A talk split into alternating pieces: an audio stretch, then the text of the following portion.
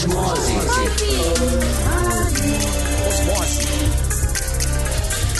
Osmose. Osmose.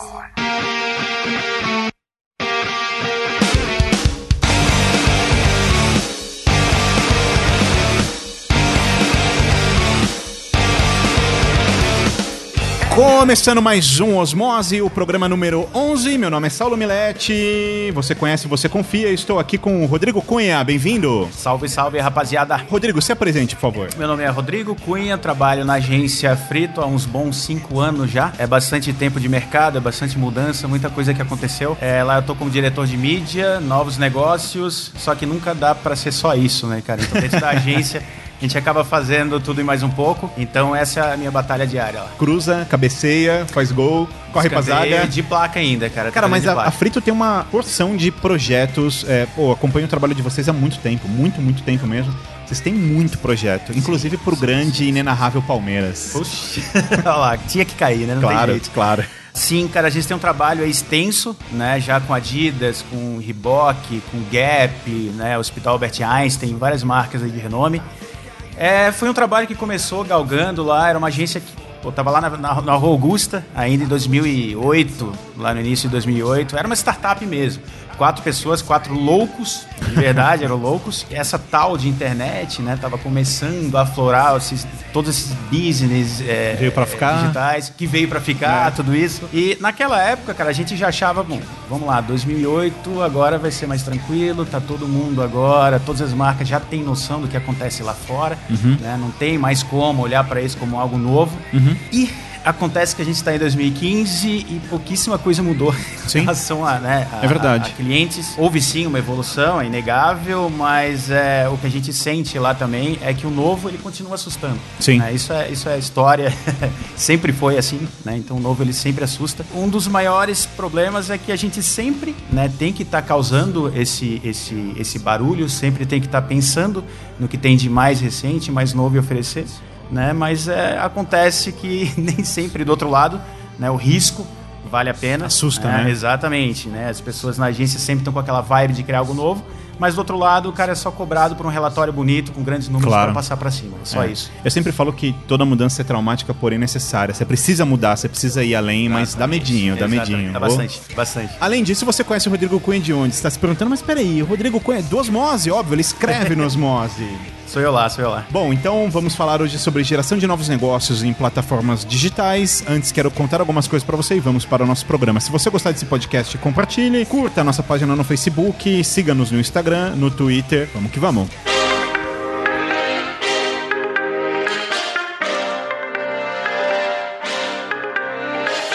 O que eu ouvi de Chororô até agora nesses 10 programas do Osmose não foi brincadeira. Muita gente falando assim: ah, não tem nunca leitura de comentários, mas agora tem. Eu explico por quê, pessoal. O programa é novo. Eu deixei passar esses 10 aí pra sentir, pra receber e-mail, pra conhecer essa plataforma. E dessa vez no programa 11 a gente vai fazer pela primeira vez leitura de comentários. Então o primeiro é do Floke segundo ou Floke 2 e ele diz o seguinte: Saudações, Saulo.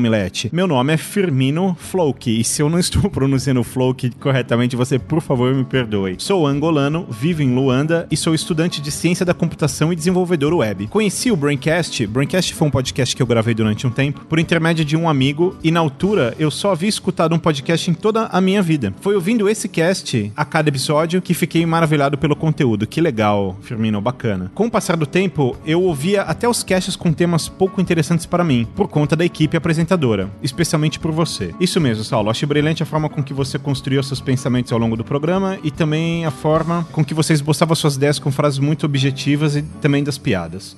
Por causa de vocês, eu passei a consumir melhores conteúdos audiovisuais e não me limitar somente pelos 3Ds e blockbusters. E o mesmo acontece com a música. Pude compreender fotografia, cinema, publicidade e ainda que superficialmente, mas certamente comecei a observar o mundo de outra forma. Obrigado, Saulo. Vou continuar a seguir vocês pelas redes. Firmino Xangani, ou Xangani, me perdoe pela pronúncia. Firmino, porra, cara, que mega e-mail, obrigado, cara. Fico mega feliz de ler ele aqui. Fico muito lisonjeado de verdade, cara. Eu confesso para você que eu tenho muita vontade de ir pra Luanda, tenho muita vontade de conhecer sua cidade, conhecer seu país.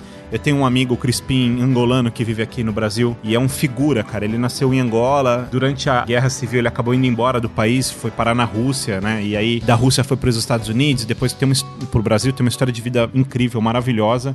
E concordo contigo, cara, assim, pô, eu tenho amigos que na verdade sempre foram ídolos para mim, sabe? O Cris Dias, o Maron, o Yasuda, são caras que eu admiro demais, caras muito inteligentes, com muito conteúdo e, e, e conversar com esses caras e, e, debater ideia, ouvir a opinião deles é sempre muito bacana, justamente por isso que você tá falando, para provocar a gente a ver coisa nova, a se alimentar de coisa nova. Firmino, obrigado pelo seu e-mail, cara. Vamos pro próximo. Eduardo Qualiato. Fala, Milete, tudo bem, cara? Tudo bem, cara.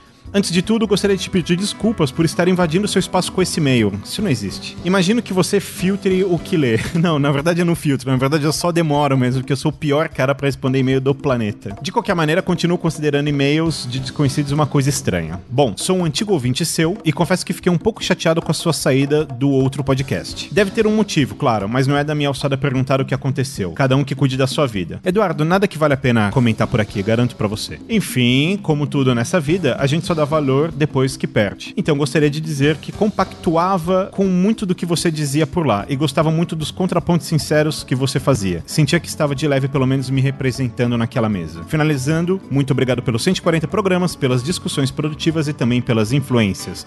Um grande abraço e boa sorte aí. Eduardo, cara, obrigado. 140 programas lá, 280 aqui. A ideia é que esse projeto vá muito longe, a gente tem muita coisa para fazer e você faz parte disso, assim como o Firmino e todo mundo que tá escrevendo, que tá ouvindo Osmose. Mande sugestões, mande outros e-mails, que daqui para frente é leitura programa após programa, cara. Tamo junto. Outro e-mail do Felipe Borges sobre o programa número 10, comentaristas de internet. Aliás, antes de ler esse comentário, queria dizer o seguinte: foi muito legal, gravei com Daniel Bayer, o Zamiliano e o João Carvalho, três musas da internet. A gente riu muito. E na semana passada eu gravei um programa que eu queria muito falar o tema para vocês, mas eu não posso, do Decréptos, o podcast do Daniel, do João e do Mordente, que não tava nesse programa do Osmose. E eu digo sem papo para vocês, eu acho que eu nunca ri tanto na minha vida. Eles vão lançar esse programa na próxima semana, que é na semana que a gente vai ter o Osmose número 12, e eu recomendo estupidamente demais que vocês ouçam esse programa. Aliás, o Decréptos é um podcast que tem que estar tá no seu radar de qualquer jeito, porque os caras são bons demais. Vamos pro comentário do Felipe de novo. Olá, gente, gostei muito do programa. Venho acompanhando esse fenômeno dos comentaristas de internet com bastante entusiasmo. E por isso escrevo, para compartilhar com vocês um boot de Twitter que criei, o arroba placar do alicate. o nome é bom. O usuário Alicate é um comentarista assíduo do portal da Folha de São Paulo. Fala muitas é, barbaridades em horário comercial. O Alicate vive uma espécie de show de Truman virtual o Boot twitta de hora em hora os novos comentários desse ser humano de intelecto invejável junto a um link para a notícia, provendo assim todo o contexto. O Alicate já tem mais de 3.600 comentários no portal da Folha. Continuem o excelente programa. Abraços, Felipe Borges. Felipe, demais. E o nome também é muito bom, né? Placar do Alicate. Mais um comentário agora. Osmose 8. É hora de viajar. Aliás, eu adorei esse programa. Foi com a Nathalie Soares e o Fred Marvila do Sunday Cooks. Vamos lá. Comentário do Cassiano Emílio da Silva. Parabéns pelo podcast. Tá muito muito bom, acompanho desde o primeiro. Achei que iam falar do app Tripomatic. Com ele é possível fazer uma agenda de viagem e traçar rotas entre os principais atrativos da cidade. O app facilita bem a viagem, permitindo planejar rotas, museus, trajetos e inclui ainda avaliação dos usuários e horário de abertura e fechamento das atrações. Olha que foda isso, Cassiano. O cast terminou meio que de uma vez e o papo estava tão bom que ficou com gosto de querer ouvir mais. Cassiano, eu tô sofrendo uma forte pressão de todo mundo por conta disso. Mas eu explico. O Osmose normalmente tem menos de uma hora e dessa vez eu eu não sei o que vai acontecer porque tem comentário dos comentários. Talvez seja a primeira vez que ele vai estourar um pouquinho. O lance é que, cara, todo mundo no trânsito do trabalho, que é quando você normalmente ouve um podcast, dura isso, 50 minutos, uma hora é o tempo perfeito para você ouvir um podcast. Outro comentário da Mila Freitas. Vamos lá, Mila. Muito bom. Mês passado eu fiz minha primeira viagem para o exterior, pro Peru. Olha que legal. E o Sunday Cooks me ajudou demais. Além de ser minha primeira viagem, fui sozinha, o que me deixou com ansiedade no talo, eu, eu imagino. Aquele negócio que você precisa dormir porque no dia seguinte você vai viajar e você não consegue de jeito nenhum, né? Mas por conta da insegurança de ir viajar, acabei conhecendo o Peru todo pelo Google Maps e pelos blogs e vlogs. Pensei em mil formas de levar dinheiros, aplicativos, que usei apenas um no final para controlar meu VTM, que é o Visa Travel Money. Hostels mais descolados, restaurantes mais maneiros e passeios obrigatórios. Machu Picchu, Vale Sagrado, Maras Morai, é isso que chama? Não conheço nada de lá, nunca fui. Miraflores, em Lima e etc. Depois de viajar pelo Peru digital, comprei as passagens de avião, trem e ingresso para o Machu Picchu. Reservei o hotel, catei a mochilona e tchau. Chegando lá, mudei metade do meu roteiro, fiz os passeios básicos, mas o resto resolvi na hora. Percebi que era tudo muito mais simples do que eu imaginava e que era ótimo me perder pelas ruas frias e apertadas de Cusco, depois de tomar um belo cappuccino e um café com vista para a Plaza e Armas. E isso eu descobri sozinha. Enfim, já estou pensando na próxima viagem e com certeza muito mais tranquila. Mas creio que nunca vou abrir mão de imprimir a papelada e pesquisar mil vezes antes de viajar. Isso dá uma sensação de eu fiz a minha parte e se der merda, a culpa não é minha. Valeu, Saulo Osmose, tá demais. Mila, valeu você, que bacana compartilhar sua experiência com a gente. Meu, morro de vontade de ir pro Peru e eu até brinquei no programa que todo mundo fala que a culinária lá é incrível. E eu sempre fiquei meio, será? Não é possível. Pô, eu morro de curiosidade de, de sabe, viajar para lá, conhecer os restaurantes e tirar essa, isso à prova. Por hoje é só, mas no próximo programa, comentários daqui para frente semanalmente. Então, escreva para podcast.osmose.com.br ou se você achar mais fácil, simplesmente comente no nosso site osmose.com, osmose.com.br, do jeito que você preferir. Agora chega de enrolação. Jabá. Olha o jabá. Olha o jabá. Olha o jabá. Estou aqui com a senhora Cláudia Capuzzo, boa noite. Boa noite. Editora do Osmose. Cláudia. Diga. Falta pouco. Mais de um mês pros cursos, não é isso? a gente falou tipo Super Gêmeos ativar agora. A gente já passou por cinco estados brasileiros, a gente já fez mais de 20 cursos nos últimos três anos, todos com produção da senhora Cláudia Capuzzo. Certo. Passamos por São Paulo, que mais? Curitiba, Porto Alegre. Belo Horizonte, Recife, Rio de Janeiro. Fato é que a gente tá voltando para São Paulo com os dois cursos que já rodaram essas cidades, que é o módulo 1, curso de design, módulo 2, curso de estética e o último curso, módulo 3, curso de Direção de arte. Cada curso tem 8 horas de duração. Como eu falei, em 3 anos a gente realizou mais de 20 vezes o módulo 1 e o módulo 2.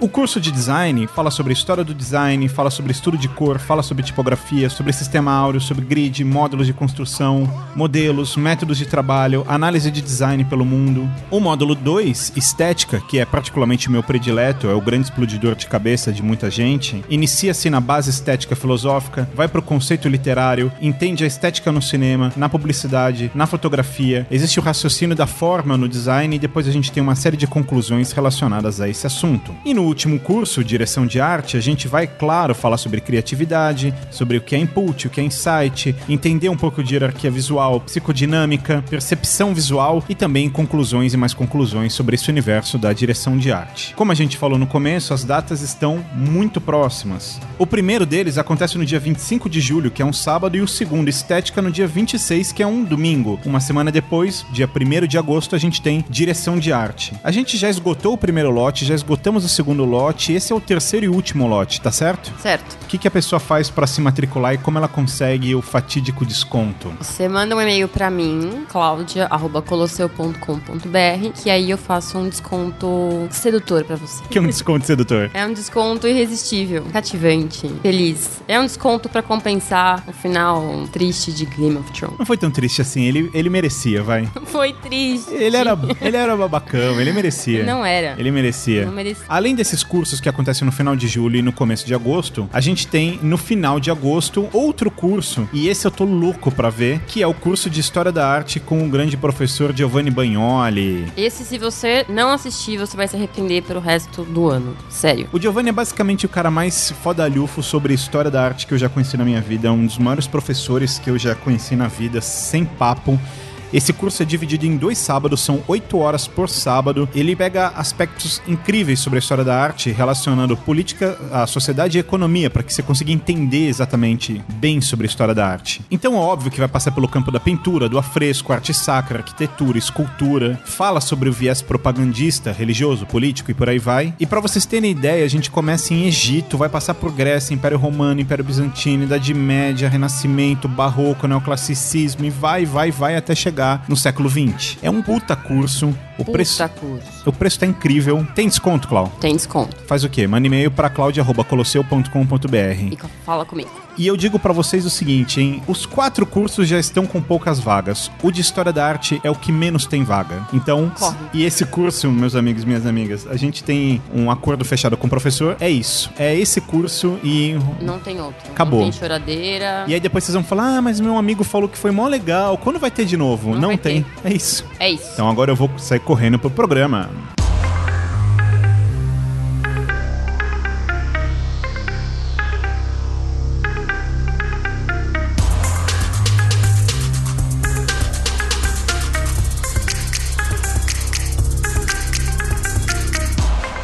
Meu caro Rodrigo, você abriu a pauta aqui com uma frase que eu adorei, que é como o ecossistema digital está possibilitando a geração de novos negócios. E eu adorei. Eu estava até antes da. comentando contigo antes do programa começar, que tem um papo no digital que, que eu adoro quando a gente fala de novos negócios, que é o seguinte: a gente está numa fase aí de, de, de criação de novas startups, de empresas e etc., que já nascem focadas em web, focadas em digital, ideias que elas são absolutamente 010101, empresas baseadas em sites, empresas baseadas em aplicativos e não mais em funcionários Sim, fixos, sim, sim, em, né? E é muito legal isso porque o ambiente digital, para você captar investimento, captar grana, captar inclusive parceiros para desenvolver, ele é absolutamente amigável e, e é aí que você navega. Esse é o seu dia a dia. Sim. Queria te perguntar um pouco mais sobre isso pra gente iniciar essa pauta. Legal. Ele possibilita realmente a geração de novos negócios? Cara, é engraçado, quando a gente está falando sobre isso, é, para mim, que já estou há, há um bom tempo aí no mercado, olhar isso ainda como algo novo, né? Ainda é, Sim. essa é a nossa batalha dire- é, diária. Mas como ele possibilita novos negócios, ainda tá muito nessa casa de, poxa, cara, tá aqui o número de usuários que a gente pode impactar fazendo esse negócio é X, Y e Z, tá? É, Excel. Vamos Exatamente, é muito isso. Ao mesmo tempo que existe esse lado exato, esse lado bem pragmático, né, de mensuração, de, de números, essa coisa que te dá uma certeza, ainda há muito feeling nesse mercado. Né, eu sinto muito isso. Muitas pessoas ainda acreditam que, vamos lá, ah, eu acho que é assim, vamos lá, vamos fazer, vamos acontecer. E, poxa, e muitas vezes acontece, eu, eu vejo muito isso no meu dia a dia. Ainda o outro lado até de cliente, de chegar, você mostra os dados, né? Vamos por aqui que a estratégia dessa maneira vai funcionar. E o outro lado, não, mas isso não vai funcionar para o meu negócio. Mas, olha só, a gente está falando de número, a gente está falando de dados. Acontece dessa maneira, né? Então a gente tem Big Data, tem tudo isso. Sim. Tem é, todo o monitoramento de dados. Então a gente tem certeza, a gente está trabalhando com números. Então não tem mais essa coisa de achismo. Eu acho que vai dar certo. eu É, acho que esse é o caminho. muito isso, né? Ainda existe muito.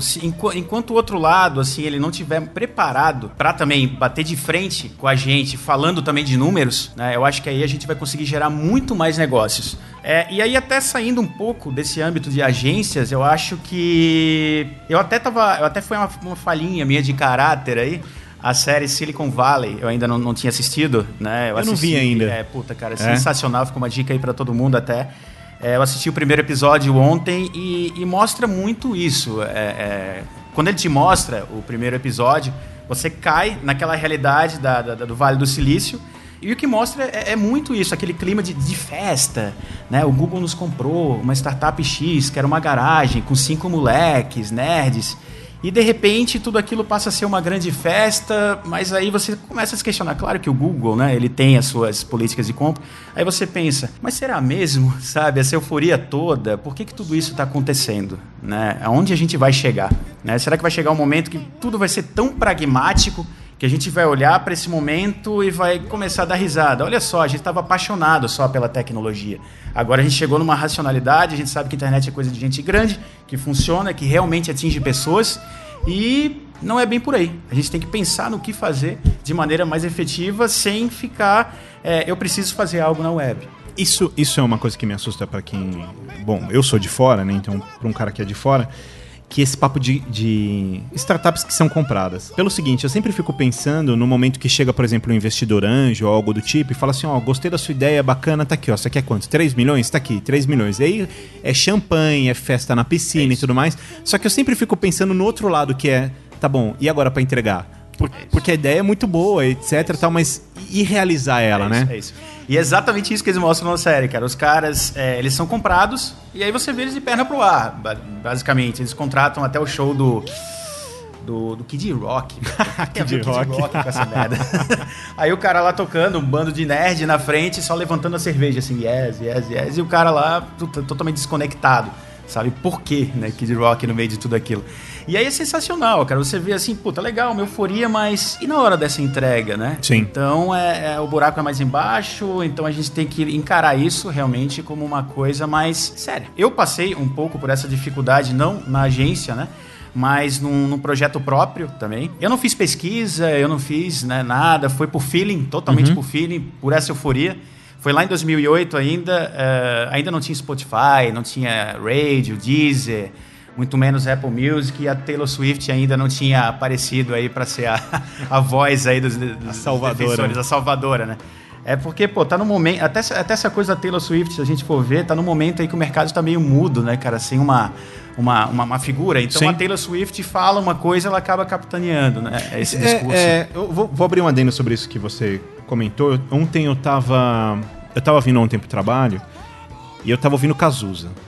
Cara, e, e foi. É incrível. Que é incrível, nossa, Cazuza é absurdamente. Incrível, incrível. E eu tava justamente uh, revisitando a ideia do Cazuza. E eu pensei, pô, esse filho da puta, além de cantar muito e entender demais de música, ele tinha um outro viés que é o mais legal, eu acho, que é o que me parece ser o, é o que faz o artista ser completo, que é o fato do cara ter bandeiras. E, e, aí ele acaba se tornando porta-voz de sim, grupos de sim, pessoas, sim, né? então, quando você olha. É, e Cazuza é só um, um, um, exemplo, a gente pode citar tantos, mas sei lá. Fred Mercury, Nossa, cara. É, é, sabe, você tem tantos caras assim. E é curioso porque Hoje em dia, você tem é, ídolos que são muito mais porta-vozes de si mesmo, quer dizer, de uma coisa muito mais egocentrista, vai dar né? Um PR pra ele, é. vai ser manchete do que a causa em si. Do que a causa em si, exato. Sim, sim, sim. E a Taylor Swift, por mais medíocre que a música seja, e eu respeito quem gosta, eu, medíocre é, no meu ponto de vista pessoal. Eu também penso a mesma coisa. Mas ela, ela levantou uma bandeira incrível, né? Que é falar assim: Ei, peraí, peraí, peraí, como assim de graça? Peraí incrível assim, ela não tá representando uma. Ela tá representando a causa dos artistas, ok. Mas ao mesmo tempo tem uma causa mercadológica que eu gosto muito. Eu tenho uma amiga, Amanda, é, jornalista e tal, e ela tem uma frase que eu adoro, que ela sempre fala assim: não me peça de graça a única coisa que eu tenho para vender. Essa é clássica. É, cara. eu adoro é essa exatamente o que ela botou na, na carta. E, né? Exatamente isso. isso. Quer dizer, pô, música é o que eu tenho para vender. Você quer que eu dê de graça? Eu não tô te é pedindo isso. iPhone, é Apple. Não é? Até é, continuando esse parênteses que você Sim. abriu, no domingo, cara, acho que foi no domingo, né, que, que essa história estourou. Eu tava no Twitter e fui ver a hashtag lá do, do, do momento, e aí tava lá, iPhone de graça. Eu disse, que que é isso? Eu quero, cara? né? É, meu, que história é essa? Eu Deu quero. louca na Apple, o que que aconteceu? Aí eu comecei a cavar essa história, assim, caramba, aí eu fui ver essa carta dela, caramba, cara, o que que é isso? É muito é, bom. Então é, o impacto foi muito forte. É, e também só, só eu, eu também acho que a Apple ela só concordou em fazer isso porque ela não teve escolha. Claro, Na realidade, claro. ela não foi boazinha. Claro. Né? Ela saiu de boazinha, mas não teve o que fazer. Sim. Porque se ela não, não é. volta, sai todo mundo. Foi né, tipo, então, a Taylor fudeu com a gente, é, então beleza. É, é isso. Vamos agora, pagar. Vamos agora pintar de... Né? Acabou toda a história sendo boa aí, porque saiu em todos os cantos o Apple Music aí, Sim. né? Então, pra Mudou eles, a política dos caras. Totalmente, totalmente. Uh, ainda na música. É, eu quero saber do projeto que você estava falando, então, de 2008. Cara, esse projeto em 2008. Como eu já tive banda uhum. também, banda de garagem, foi, inclusive, né? Eu acabei não falando aqui, eu sou lá de Florianópolis. Né, tive uma banda lá em Floripa que só tocava rock nacional anos 80, tudo isso, e era mega divertido. A gente foi banda Revelação da Cidade. Que massa. Foi divertido, foi legal. É, foi a programa de TV. Havaí ou Figueirense? Figueirense, com certeza, cara. Mas com toda certeza, cara. Vamos lá, na tabela tá meio complicado, mas vamos aí, Figueirense. Uh, e aí, nessa época, eu já tinha muito essa coisa do, poxa, vamos lá, gravamos a nossa música, temos a nossa MP3, ela tem que chegar a algum lugar, né?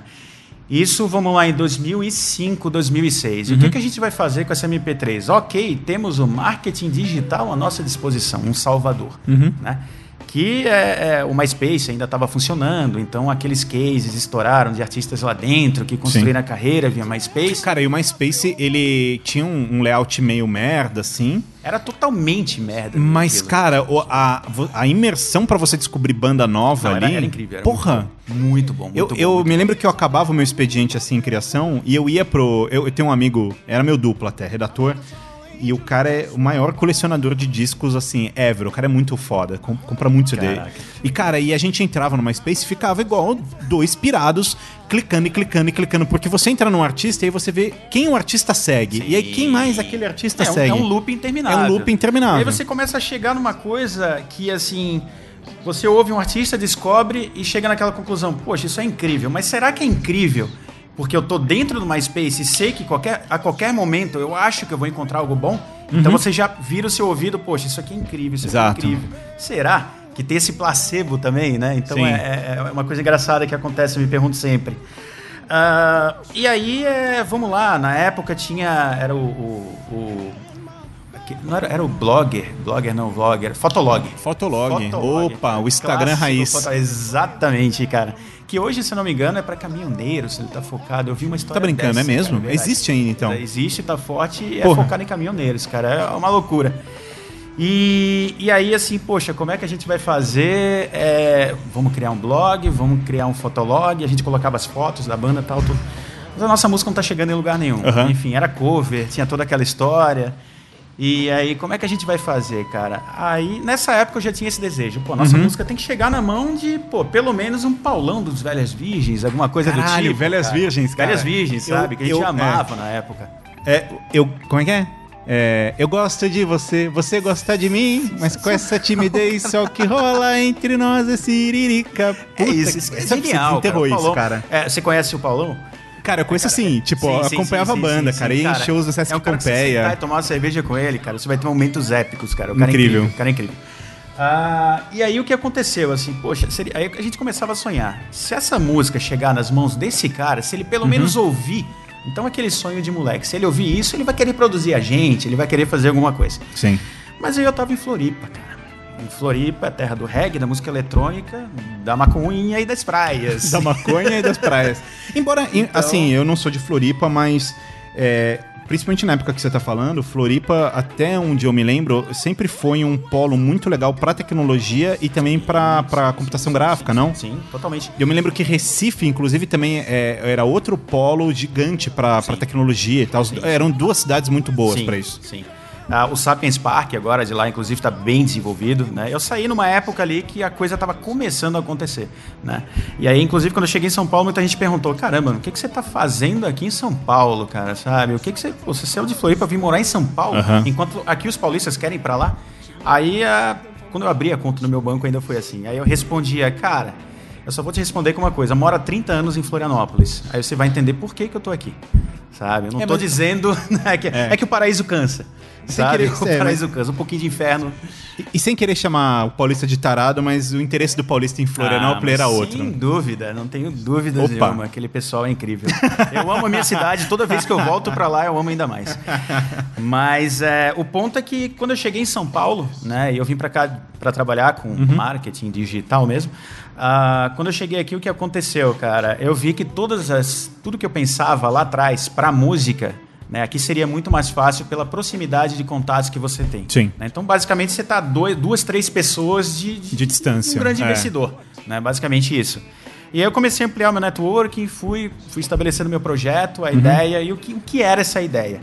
A ideia era exatamente esse desejo que eu tinha lá atrás, já em Uhum. meados de 2004, que era catapultar uma MP3, pegar a música de um artista e fazê-la chegar Uhum. até o ídolo dele. Legal. Esse, esse era o, o conceito do projeto. Legal. Então, como, como, como que a gente fez? Né? É, Eu consegui vender, vender esse projeto. No, eu- eu- o que eu fiz com esse projeto foi pegar ele e entrar em parceria com os sócios da agência. Então, a gente levantou uma plataforma chamada Dream Music. Né? Então tinha essa coisa do sonho das pessoas que têm a sua música e elas chegavam lá em algum lugar. Como era a ideia? Você simplesmente pegava seu MP3, enviava para o site, escolhia a, a, algum curador, o Roger do Traje a Rigor, a Sandra de Sá, o Leone, o Luiz Esquiavon, o Jairzinho, o Paulão dos Velhas Virgens, Regis Tadeu. Então tinha, teve uma galera que embarcou nesse projeto, né? E torcia muito porque também para eles seria uma belíssima fonte de renda. Claro. Né? Com o negócio de música, entre aspas, aí quebrado. Então, Sim. na época, era na algo época que é uma ainda. salvação. Caramba, vocês estão agora criando algo aqui que vai trazer toda a classe para vocês. Então, vai ser incrível. Então, toda pessoa que a gente chamava para o projeto, quando a gente trouxe o Roger, começou a ficar muito fácil de negociar com outras pessoas. A gente já estava chegando em Gil, em Caetano, aí começou a ficar incrível. surreal demais a coisa. E aí o que aconteceu? A gente, as pessoas enviavam as músicas, escolhiam e recebiam um vídeo review sobre a música. Uhum. Né? Então, geralmente, quando ela mandava a música, ela tinha lá um campo de destaque no site, onde ela podia perguntar o que, que queria, o que deveria ser avaliado. Vamos lá, é, o que, que você achou, Roger, da guitarra dessa música? Legal. O que, que você achou da letra, Leone? Então vinham as críticas baseadas nessa, nessa solicitação do serviço. Sim. Né? Porém, é, é, por inexperiência nesse tipo de mercado, o, o preço cobrado acabou sendo muito alto. Né? Uhum. E no uhum. Brasil, não só no Brasil, vamos lá, não vamos punir o Brasil por isso. Mas em termos gerais, ninguém quer pagar por música. Claro, opa. É, então, é muito menos por um vídeo review. Sim. Tem lá o seu apelo emocional. Claro. Né? Você receber isso e mostrar. Você vai tocar numa grande casa ou num bar, você mostra o vídeo do cara falando bem da sua música. É, seria uma, uma, uma puta vantagem, né? A gente pode colocar assim. Então, é, a gente teve que interromper o projeto, porque acabou não, não começando. As pessoas não compravam, e aí começou a ficar custoso manter, manter a plataforma no ar. Então a gente colocou em pausa lá para pensar no novo formato, em como chegar. Mas a ideia era essa, é catapultar Sim. uma música e fazer com que ela chegasse é, adiante. E, e para essas pessoas que estavam dentro da plataforma era interessante que elas poderiam ali escolher alguns artistas para produzir. Você levantou agora um, duas questões em tempos diferentes que formaram uma terceira na minha cabeça. Olha aí. A gente abriu esse programa falando sobre aquele papo de números que norteiam. Então, legal. Um mais um é dois. Não tem como fugir disso. Você tem um plano de negócio, você consegue enxergar o tamanho do investimento, você consegue enxergar o mercado como um todo. Então você fala assim: ó, legal, vou, so, vou lançar um produto novo. A gente desenha isso, óbvio que no formato digital, e consegue mensurar. Por outro lado, quando você está falando para mim do Dream Music, você está falando de algo que naquele momento não existia. Era uma plataforma completamente nova. Sim. Legal. Qual que é a minha terceira questão? Curiosamente, nesse final de semana, eu entrei numa discussão com uma pessoa justamente sobre esse tema, que era uh, você fazer estudos sobre um negócio. Eu, eu vou contar, eu, eu tô sendo sim, muito sim. generalista, eu vou contar o que aconteceu. Eu tava contando sobre uma história bizonha que eu conheço de um sujeito que anos atrás chegou para convenceu a família a investir nele porque ele tinha uma ideia que era eu vou abrir a casa do rebite que não existe uma loja especializada Nossa, em rebite. Mãe, Exato. Cara. E ele convenceu, a família deu dinheiro pro cara, o cara abriu a casa do rebite. Então você chegava lá e falava, ó, quero rebite quadrado, tem. Quero rebite triangular bronze, tem também. O cara tinha, quero rebite húngaro, tem. Ele faliu. Húngaro? É, Nossa. o cara faliu. E, a, e o ponto da, da nossa discussão naquele momento era o seguinte...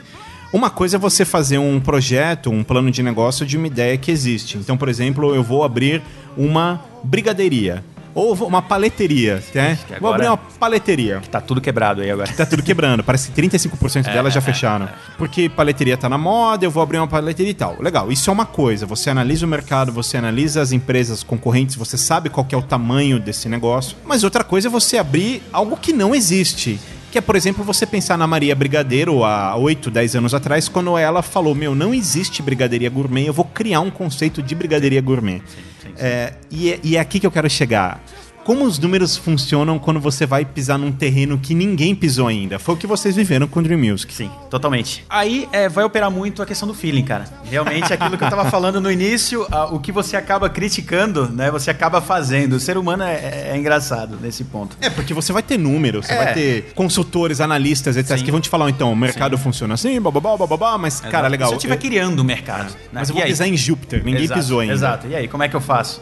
É, foi totalmente baseado em feeling, né? E, é, e, muito... é, e eu te interrompo de novo porque olha que loucura isso que você tá falando, feeling. Cara, tem tantos é, sujeitos incríveis que fazem isso bem feito e, e, que a gente vê o case de sucesso depois do cara, mas ao mesmo tempo eu confesso que eu fico puto quando eu vejo os especialistas e os comentaristas de cases de sucesso Ah, de é empreendedorismo, né? simples, né? Aí Então os é caras falam assim, ah, o dono da WhatsApp foi brilhante basicamente porque ele fez isso e isso. Tá bom, amigo, por que você não fez? Sim, exato. É, pô, é- é simples, é você olhar para um case de sucesso. né? E até para quem conta o case é muito simples também. Sim. né? Você cria várias, várias histórias no meio, então tudo aquilo passa a fazer sentido. Claro. Ah, mas a coisa do feeling, cara, e essa, muito essa vontade de desbravar mesmo. Foi totalmente focado nisso e na minha certeza de que isso era algo extremamente relevante. Eu ainda acho que isso é algo extremamente relevante, né? porém o modelo de negócios que a gente tinha para aquilo não funcionava. Não era algo real, não era algo palpável para quem olhava o serviço de fora. Quem olhava o serviço de fora simplesmente é caro demais. É caro demais, é caro Sim. demais. E, e se eu pagar para um cara ele fazer um review da minha música e isso se- for negativo, cara? E aí? Claro. Então eu paguei uma grana pro cara falar mal de mim. Claro. né? Então tem, tem essa percepção de valor, ela era um pouco borrada, não era tão simples de perceber, né? Então é, a gente fez é, é, vídeos tentando explicar o valor agregado da coisa, mas acontece também que era um momento, não era o momento certo para fazer aquilo acontecer. Né? Então, nessa nova realidade, nesse novo contexto do mercado de música que continua confuso, aliás, eu acho que o mercado de música vai demorar muito para se achar, se é que ele vai se achar, e o que, que é o mercado de música se achar, eu também não sei. Sim, Né? nem se é eles. coisa do streaming, nem eles. Né? Então é um caminho aí que a gente não sabe realmente para onde está indo. No entanto, de 2008 pra cá, 2015, tá falando sete anos depois, você tem uma mudança legal nisso, né? Porque assim, eu imagino que você tenha o, E- o Ardio ou o Spotify. A gente tem Netflix Sim. e a gente paga por isso e fica feliz. E fica dizer, feliz, Em cara. 2008 isso era Não, irreal, é, irreal. irreal, irreal. Eu, eu, eu, eu sempre fui um cara da, da, da, da locadora do Paulo Coelho. Opa. Sempre fui. Sempre Opa. fui esse cara, sem problemas, fiel. Eu sou né? gold nessa É. daí. Carteirinha de milhagem Sempre adorei altíssima. locar lá, ficava com a galera conversando lá. O Paulo Coelho às vezes estava lá na locadora, então tava tudo certo.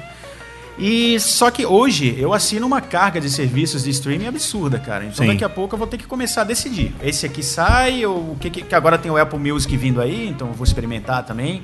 Então vamos, vem cá, Spotify, como é que vai funcionar essa relação? Hoje, para esse meu projeto funcionar, eu não faço nem ideia de como a gente conseguiria tornar isso uma realidade novamente. Streaming é um caminho, porém temos os custos de Uhum. Sim. tudo isso. Quando a gente fala em streaming é tudo mágico, mas geralmente a gente não computa o, o- o custo por, por trás dessa estrutura. Sim. né? É algo bem complexo. Então, é, é- realmente é um projeto que está em pausa. Né? A gente chegou a pensar em aplicativo, cara, chegou a pensar em várias soluções, mas assim, aí a gente começou a voltar. E é engraçado, cara, quando você coloca um projeto desse na rua, na rua, você festeja. Puta, que legal, tá na rua, tá acontecendo. Você fica lá no Analytics dando F5 Sim, sim, sim. para ver o negócio acontecer, né? justamente por essa expectativa falsa que você cria lá atrás quando a gente estava falando, né? É, da expectativa e do real, né? É, então houve essa euforia e a gente, puxa, e agora? Meu? Não está acontecendo como a gente imaginava. Será que é, ele era interessante na nossa cabeça? Né? Então é, a prova que a gente chegou era que realmente era questão de preço e o momento errado.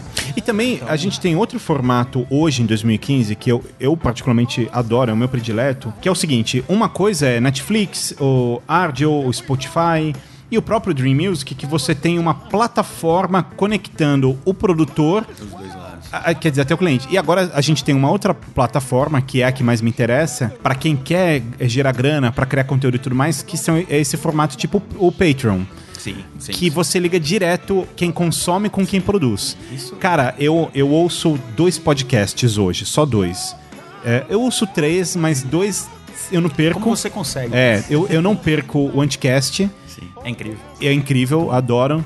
Tirando. Ivan. É, que é um pau no cu, que é o, é o que eu menos Ah, ele gosto. adora falar isso, né, cara? Eu acho Não. que das de 100 palavras que ele fala, 200 tem esse É isso. termo. Mas o Ivan é um pau no cu. Não gosto do Ivan, queria deixar isso público aqui. Eu só finjo que sou amigo dele, mas não gosto de você, Ivan. Eu não gosto mesmo de você. Gosto muito do Becari do Ancara, de você eu não gosto. É... Cara, a gente se diverte e na Cracolândia do Anticast, que é assim: é uma página fechada no Facebook que só entra quem paga o Patreon do Anticast. Então eles criaram isso e falaram: Ó, você gosta do nosso trabalho? Dá grana pra gente continuar fazendo, fazendo ele. Cara, eles compraram novos equipamentos, aumentaram, então agora tem spin-offs do programa. Sim.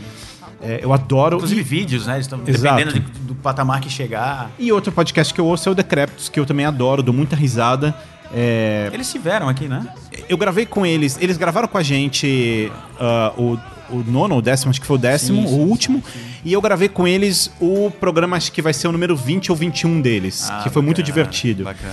E eles provavelmente estão indo já já para um formato como esse. E eu adoro, porque daí você conecta quem consome direto com quem produz. Sim.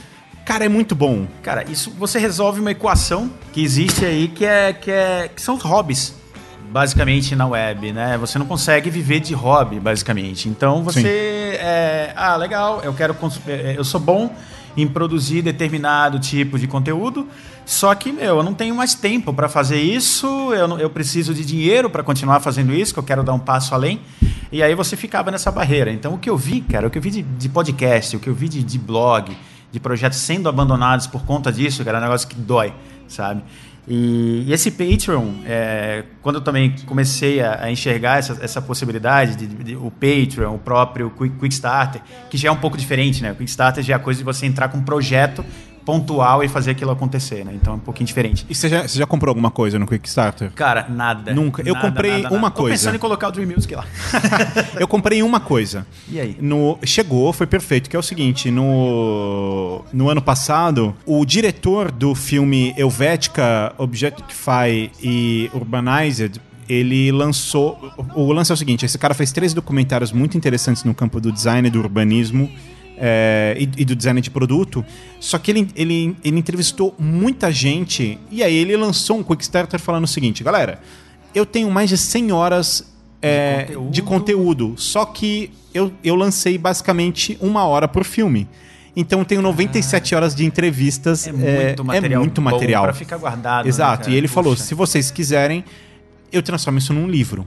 Cara, eu, Sensacional. mão tremenda e cara, jogando na hora, grana na, hora. tela, comprei. Todos os cartões na mesa. né? Porra, demorou muito tempo, demorou quase dois anos. Mas chegou. É, Por quê? Pô, imagina o tempo de transcrever. Cara, é um livro enorme, valeu muito a pena. O cara fez um frete muito bom, assim, tipo, no momento que eu recebi o e-mail falando está impresso, três dias depois estava na minha casa. Três dias. É, e foi incrível. O cara E era o que você esperava. era o que eu esperava, foi maravilhoso. E o legal é que ele rompeu o, pa- ah, o papel da editora. Quer dizer, foi, foi o escritor, ou né, o, o, o- o cara do conteúdo, direto com o leitor. sim. Pô, perfeito, sabe? Sim, sim. Isso me pega muito.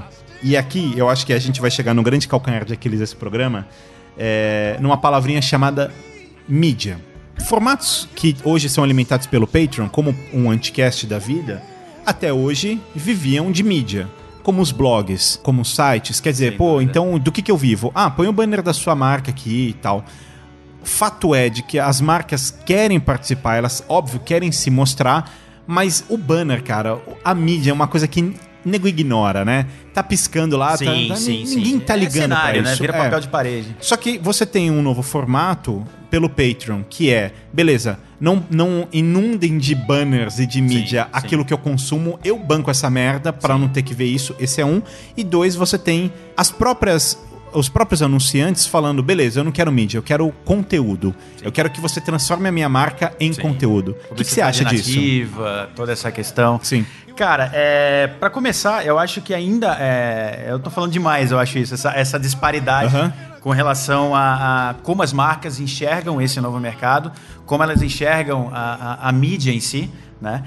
É, vamos lá. A, a gente está nesse momento agora aí. é, talvez seja até errado falar nesse momento. É uma coisa que já vem acontecendo aí há uns dois anos, mas que agora de verdade está funcionando bastante aqui no Brasil. É uma coisa que já vem da Europa há bastante tempo que é mídia programática, RTB. Então, é, isso é uma coisa que, que agora as marcas, principalmente as maiores, já têm uma grande noção de como isso funciona, de que ele precisa investir. é, às vezes até metade para chegar num resultado, ele consegue monitorar tudo, ele consegue mostrar publicidade é, é, é relevante, enfim. Porém, quando ele está falando de blogs, quando a gente chega nessa realidade, ele ainda tem essa, essa visão de que, poxa, vamos lá, se eu entregar para esse cara um presentinho, se eu entregar para ele, se eu comprar um banner lá dentro, tá, tá ok, funciona. Né? É isso que para mim vai, vai resolver o meu problema. No entanto, essas novas modalidades, o que isso tem a oferecer é muito maior do que ele compra hoje. Né? Então, é, é- essa visão de que, vamos lá, um banner vai resolver meu problema, a minha marca está presente lá. Ele pode muito bem é, ser patrono de um blog ou de um podcast da vida e aparecer, tem inserções lá dentro de uma maneira muito mais contextualizada e dentro de uma audiência super segmentada. Né? Então, é, é, só que eu acho que ainda no Brasil também tem essa visão do podcast ainda ser uma mídia, vamos lá, é, que ainda não se desenvolveu. Eu vejo muito isso. Né? Porém, o crescimento que eu vejo, na visão que eu tinha lá, vamos lá, eu, eu escuto podcast acho que desde 2002, né? quando eu vi a palavra pela primeira vez, o que, que é isso, podcast? Eu sabia que era uma coisa que vinha do iPod, né? então, é, do iTunes, essa coisa toda. Sim. Aí, desde então, cara, essa, essa mudança é, é, do podcast em si para storytelling, para vários tipos de conteúdo, é uma coisa que ampliou tanto que lá fora, né, a gente tem Radio Lab, tem umas, vários podcasts que tem uma audiência grotesca, batendo até números de rádio. Né, então os caras estão negociando mídia lá fora de uma maneira muito mais massiva e chegando a, a, a, trazer resultados até maiores do que investimentos em determinados tipos de veículos tradicionais, se é que a gente pode dizer que online é, é existe alguma coisa tradicional. Mas sim, portais, né? a gente pode falar que uhum. são coisas mais tradicionais. Ah, o que eu vejo, cara, é, é, é, algo. É um caminho muito, muito viável, rentável. Né? Quando a gente fala mais de Patreon, né? não Quickstarter, que, que eu já não consigo enxergar muito com relação a isso. Porém, né, eu já vi algumas iniciativas de marca querendo lançar é, projetos pontuais para melhorar a vida de uma comunidade. Eu acho que dá para tirar muita coisa daí. Né? Quando você pensa numa estratégia de mídia, vamos lá, eu tenho que converter, eu tenho que posicionar minha marca. Mas é, a gente está num momento que, poxa, uma marca ela tem que ser relevante dentro de uma comunidade também. Né? É, há quem diga que isso é só um discurso, uma coisa para deixar o mercado bonito, a mídia bonita, a publicidade bonita. Né? É, eu vejo que não, cara, porque eu, já, eu consigo enxergar, eu já, eu já, já, vi muita coisa bem feita nesse meio, utilizando o Quickstarter, sim, né? mas que é, é, muita gente olha assim, poxa, mas será que isso realmente funciona? É, eu, Vamos atrás dos números. É, será? Duas será? coisas me incomodam é, nesse cenário hoje e eu resumo elas no mesmo problema, sim, que é uma palavra, preguiça. Preguiça de dois caras. Quando a gente fala de veículo, às vezes a preguiça é porque o, o cara do veículo, o papo dele é assim: cara, me manda os GIFs ou o flash aqui só pra eu subir no meu, no, no, meu site. Eu ponho o seu banner lá, emito a é nota, você me dá a grana é e eu isso. vou pra casa eu bati minha meta saco, e tá isso. tudo certo, acabou. É, minha que, comissão tá garantida. O é. que, que você quer de inventário? Você é quer um isso. milhão? Eu tenho um milhão. Daqui os banners, eu ponho e é isso. É isso. E a preguiça do cara da agência, às vezes, é simplesmente falar assim. apertar um botão, cara. É.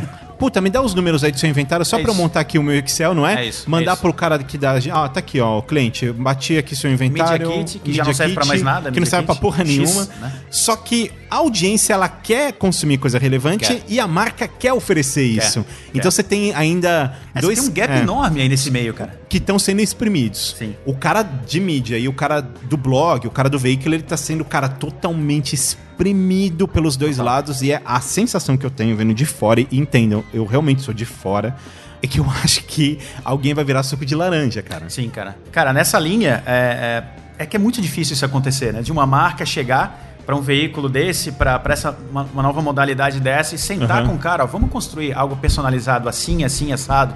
É, quanto você acha que você consegue entregar para mim? Sim. Tá, o meu target é esse, esse, esse. Como a gente pode construir um programa para entregar esse meu resultado? Né? De uma maneira que não vai ferir o seu editorial, nada disso.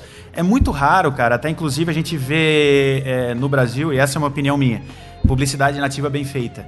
Né? Uhum. Aqui é, é, muito enxergado ainda como, vamos lá, é o, é o editorial né? É, ainda há muitos criaram um nome bonito, mas é, eu não acho que, que criaram somente um nome bonito, cara. Eu acho que tem realmente algo diferente ali.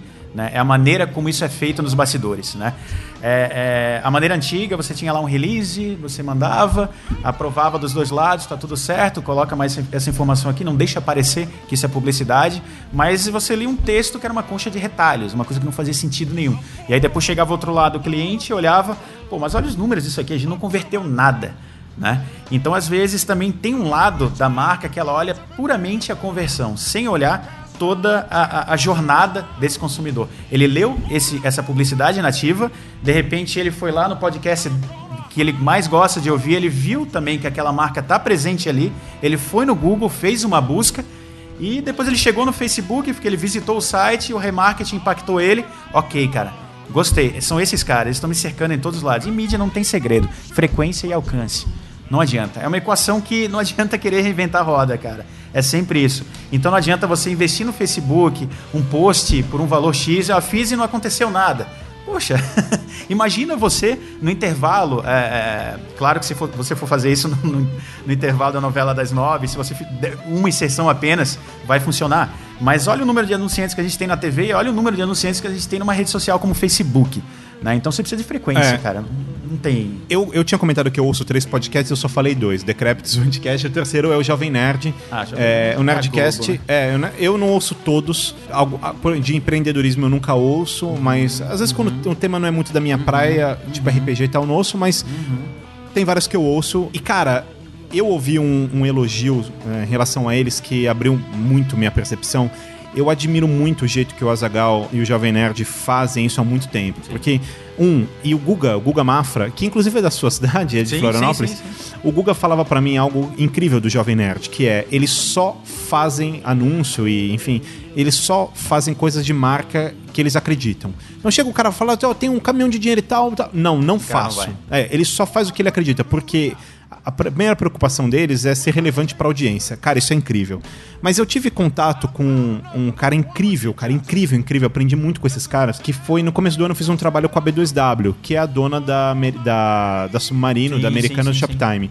E o diretor de marketing, um cara, pô, gente finíssima, Eduardo Galanternick, ele me contou algo incrível. Ele disse que a primeira vez que ele fez uma ação com o Jovem Nerd foi para vender PlayStation. E aí eles mandaram orçamento ele achou um pouco alto e aí eles deram um desconto e falaram: Ó, oh, beleza, a gente vai dar um desconto, mas você vai ver o resultado que, que você vai ter e tal. E fizeram ação e, cara, ele disse que vendeu tudo, tudo, tudo, tudo, tudo. E desde então ele trabalha com os caras sempre e percebe o valor que, sim, que, sim, sim. que agrega. E eu fiquei com isso na cabeça, pensando: como eles conseguem, sabe? Como eles conseguem? E a resposta eu já dei, é justamente essa: eles conseguiram porque eles entenderam o fato de, um, ao invés de simplesmente meter um publi editorial, como eu crio conteúdo? Então, cara, eles para vender, por exemplo, é, Assassin's Creed já vestiram a Zagal de. Sim, lá no Nerd Office. De, né? É, de, é, Nerd Office, de, de assassino. Sim, sim, Mandaram fazer a roupa e tal. Cara, que massa, sabe? É, você cria uma história. Você cria uma história sempre daquilo.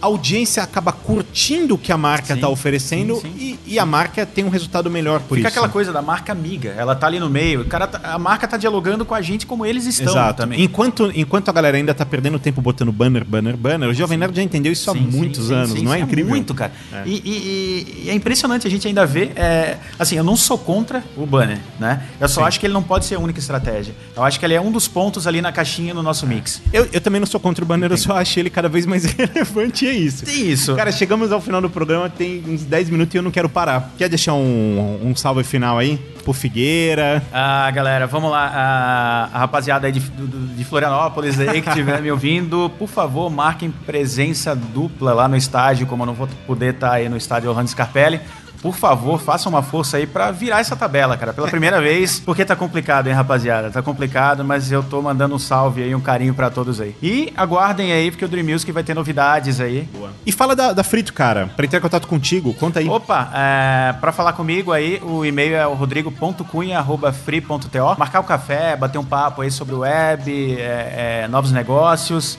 Tamo aí, cara, só, só, só falar com, comigo lá que a gente conversa aí. Bom, e se você quiser falar comigo, entre na nossa página facebook.com.br osmose, mande um e-mail para nosso contato osmose.com.br, siga-nos nas redes, mande e-mail, porque agora temos leitura e nos vemos na semana que vem. Saravá!